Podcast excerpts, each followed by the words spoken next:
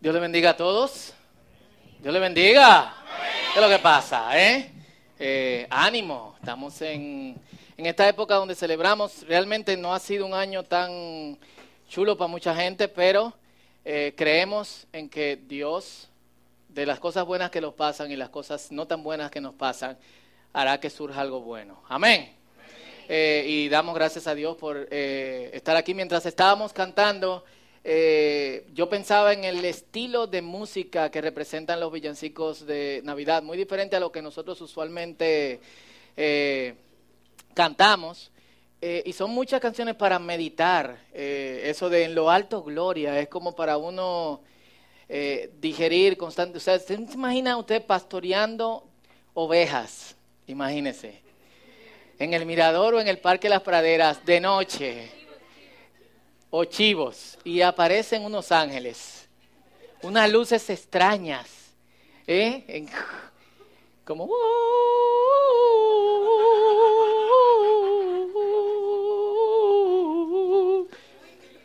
no se manden, por favor, no se embalen. Eh, A Pablito fue que le preguntaron, ¿en tu iglesia se embalan? Eh, eso es para los, para los que están empezando en dominicano, eso significaba correr antes. Entonces, es como digerir eso, la, la- la presencia de Dios manifestándose de diferentes maneras. Eh, en cierto modo oculto para mucha gente, pero en cierto modo muy público para la gente que lo merecía, que son eh, los humildes como estos pastores eh, que, que estaban en, en Belén. Así que vamos a compartir la palabra de Dios. Esto es un cerdo asado. Esto es un arbolito. De hecho, ese da vuelta. Yo lo quiero para el año que viene. A control remoto. Este es Santicló. Muy importante. Gomitas. Coca-Cola, ¿por qué no? Bombillitos. Y esto es un poema.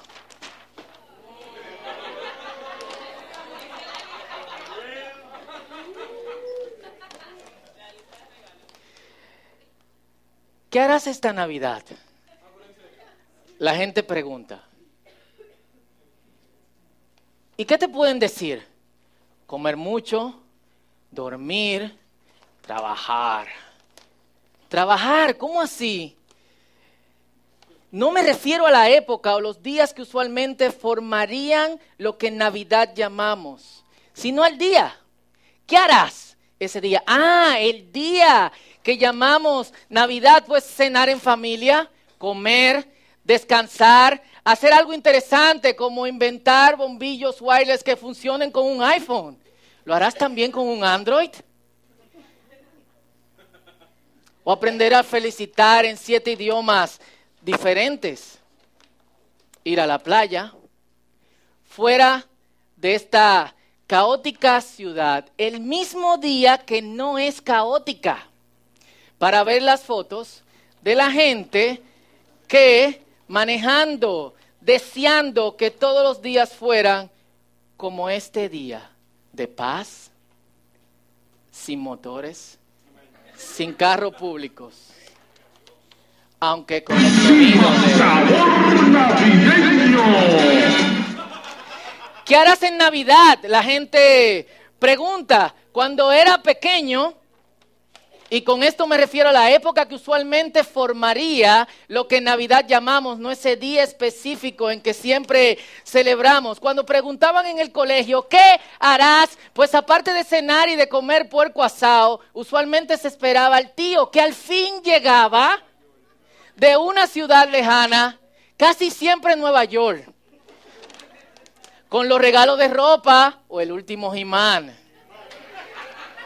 O los cartuchos de Atari. Sí, yo soy viejo, sí.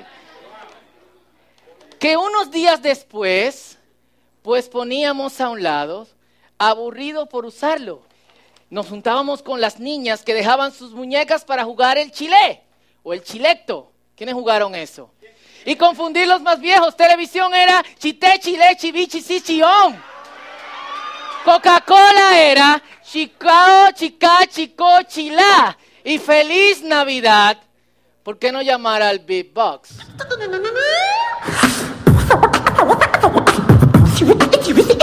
Chipe, chili, china, chibichita. ¿Qué Charlie? Pero en fin, en fin, ¿qué harás esta Navidad? Usualmente te preguntan, y por más cristiano que seas, no te atreves a pensar qué puede significar, qué hay en el centro, la esencia. ¿Qué es Navidad después de todo? Navidad es profecía. No siempre habrá oscuridad. El pueblo que andaba en tinieblas ha visto gran luz. Nos ha nacido un niño, navidades ángeles, en una noche oscura, a gente que tenían frío, cuidando ovejas en un trabajo que era lo único que tenían y que le gritaban paz, paz, paz, al mundo paz. Es una adolescente que llevaba en su vientre el fruto de la esperanza y que en vez de aterrarla por lo que otros dirían, lo sumó a los valientes y decía, oh, cuánto alaba mi alma al Señor, cuánto mi espíritu se alegra en Dios mi Salvador, dispersó a los orgullosos, de cosas buenas llenó al hambriento y despachó, le dijo adiós a los que se enriquecieron con manos vacías. ¿Qué es Navidad después de todo?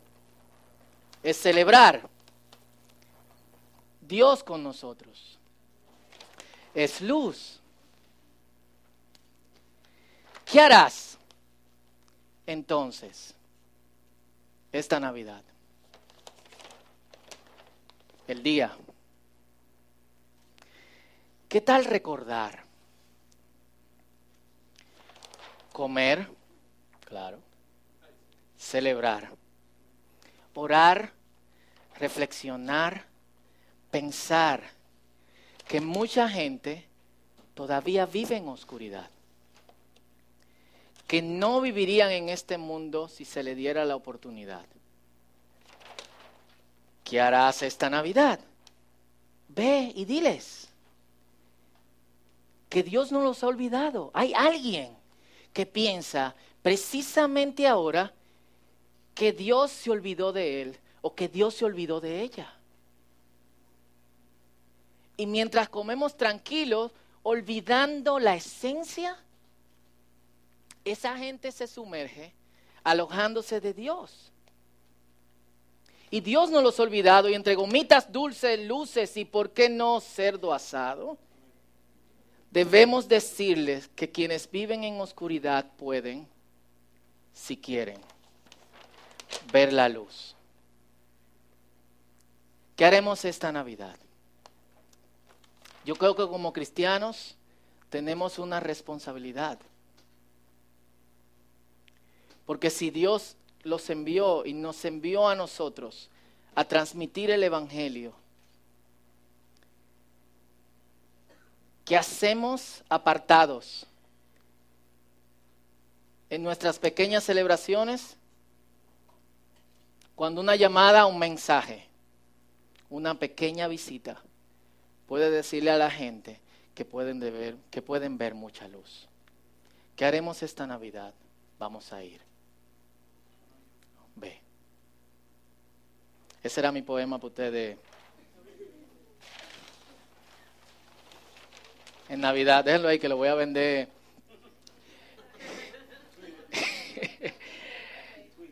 En eBay.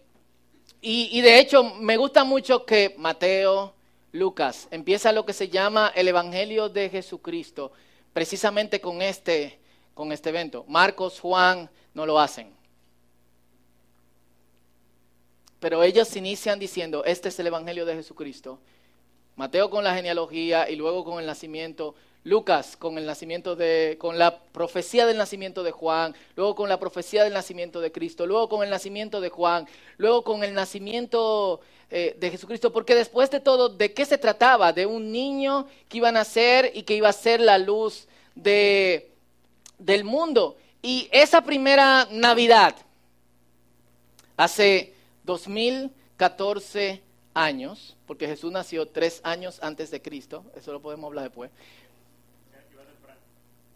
Ah, calcularon mal. Entonces, años después tuvieron que ajustar la fecha y tendrían que ajustar muchas fechas históricas, entonces decidieron ponerlo. Jesús nació tres años antes de su época.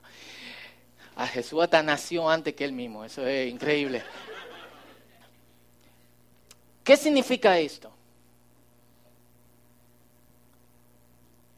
Significa el establecimiento de un reino, del reino de Dios, de lo que muchas veces nosotros como creyentes no estamos conscientes. ¿Qué es el reino de Dios? Es donde la voluntad de Dios se practica. ¿Y quiénes practican la voluntad de Dios? Nosotros. Y donde quiera que nosotros vamos, ¿qué se debe de ver? Aunque no siempre se ve esto, pero ¿qué se debe de ver? Se debe de ver el reino de Dios. Se debe de ver en los diferentes estratos en que nosotros estamos ya sea que tú estés en finanzas, o que tú estés en política, o que tú estés en publicidad, o que tú estés en ingeniería, donde sea que tú estés, tiene que verse un pedazo del reino de Dios porque tú estás ahí. Y el nacimiento de Jesús anunció un nuevo sistema. ¿Y cuál es ese nuevo sistema? El reino de Dios. Y porque Jesús ascendió hace, dos mil, hace 1900 ochenta y pico de años, nosotros entendemos que ese reino de Dios está en pausa. No, nosotros somos esa extensión del reino de Dios donde quiera que nosotros vamos. Y si el reino de Dios no se ve, no es por culpa de Dios. Si hay gente que no está viendo que Dios no está con ellos, no es por culpa de Dios. Y si hay gente que no entiende que Jesús no ha nacido, no es por culpa de Jesús. Sino es por falta de proactividad de todos nosotros. Entonces deberíamos de pensar a quién yo le estoy transmitiendo este mensaje, a quién yo le estoy diciendo con mi vida que realmente Jesús nació. ¿A quién yo le estoy diciendo con mi, o sea, yo siempre se lo estoy diciendo, aquí habemos un casi 100 personas en esta noche. Imagínense 100, 100 personas viviendo el reino de Dios. ¿Haría o no la diferencia? Entonces la primera conciencia que nosotros tenemos que tener es, Hoy se anuncia un nuevo sistema y eso nosotros estamos celebrando. Venga, Señor, tu reino. Y no un nuevo ritual. Con el nacimiento de Jesús se anunciaron nuevos, nuevos hombres y nuevas mujeres. ¿Quiénes son esos nuevos hombres y esas nuevas mujeres? Nosotros. Y mientras nosotros nos perdemos en prácticas religiosas y mientras la gente discute cuál es la, forma correcta de celebrar, cuál es la forma correcta de cantar, debemos de tocar piano o no, se, se, puede tocar batería, podemos usar distorsión, se puede usar rock, se puede usar bachata, bachata no, pero es otro tema teológico. Nosotros no estamos discutiendo lo que realmente Jesús anunció con su nacimiento que es que nosotros somos personas totalmente nuevas. Y esos hombres nuevos y esas mujeres nuevas no están marcadas ni por la competencia. No se toman en serio las ofensas y viven mostrando el amor de Dios. Y con el breve mensaje de esta noche, que es breve, y esto es parte del mensaje, yo quiero que reflexionemos en esto. Y yo quiero que cada uno de nosotros nos llevemos esto. Y nos lo llevemos a nuestra mesa mañana y Nochebuena. Y nos levantemos el lunes pensando en estas cosas. Porque todas estas cosas son buenas noticias. Casi todo el que vive en Latinoamérica piensa que nosotros políticamente no tenemos una solución.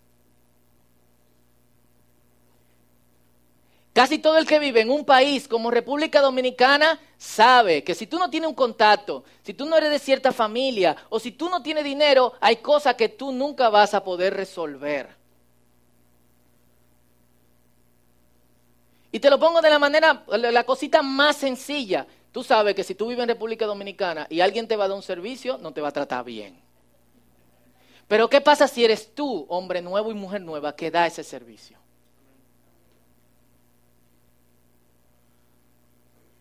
No podría decir a alguien, hay esperanza. No todo está jodido en este país.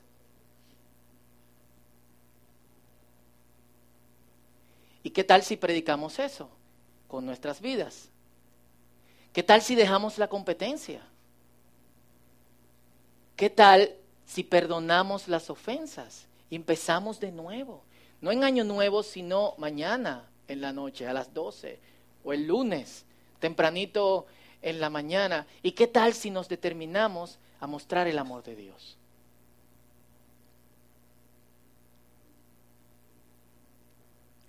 Porque después de todo, la promesa de paz que esos ángeles dieron no fueron sobre todos los hombres ni sobre todas las mujeres, sino sobre hombres nuevos y mujeres nuevas, que son de buena voluntad. ¿Y cuál es la buena voluntad? La voluntad de Dios. Y mientras nosotros nos comprometemos con el, con el nuevo sistema y nos comprometemos no con el ritual, sino con, la, con el nuevo ser, algo ganamos de esto. Y es profunda paz. Y lamentablemente esa paz no vendrá todavía sobre todo el mundo. Pero sí se va, se va a ir extendiendo poco a poco. Y la gente la va a ver no solamente en tu muestra de amor, ni en tu falta de competencia, ni, ni, competencia no en el sentido gringo de la palabra, ni de capacidad, sino de no querer competir con nadie y en no tomarte en serio las ofrendas, ofensas, sino perdonar. La gente también va a preguntar, ¿de dónde sacas esa paz?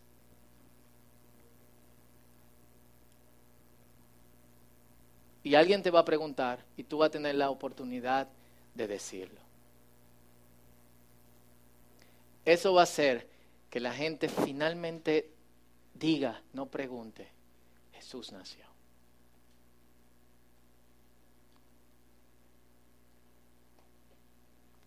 Y yo quiero que oremos en esta noche seriamente porque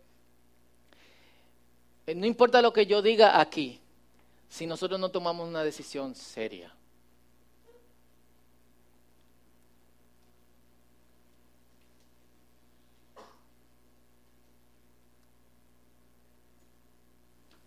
Y es la decisión seria de comprometernos con estas tres cosas.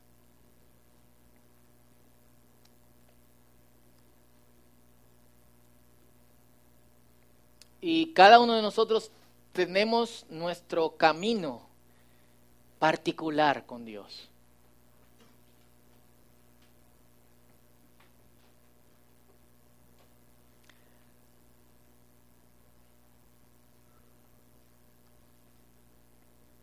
Y de vez en cuando una relación problemática con Él.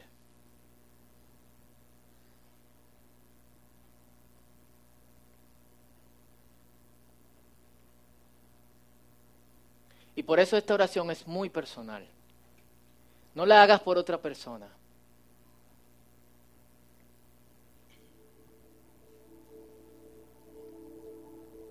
sino por ti mismo.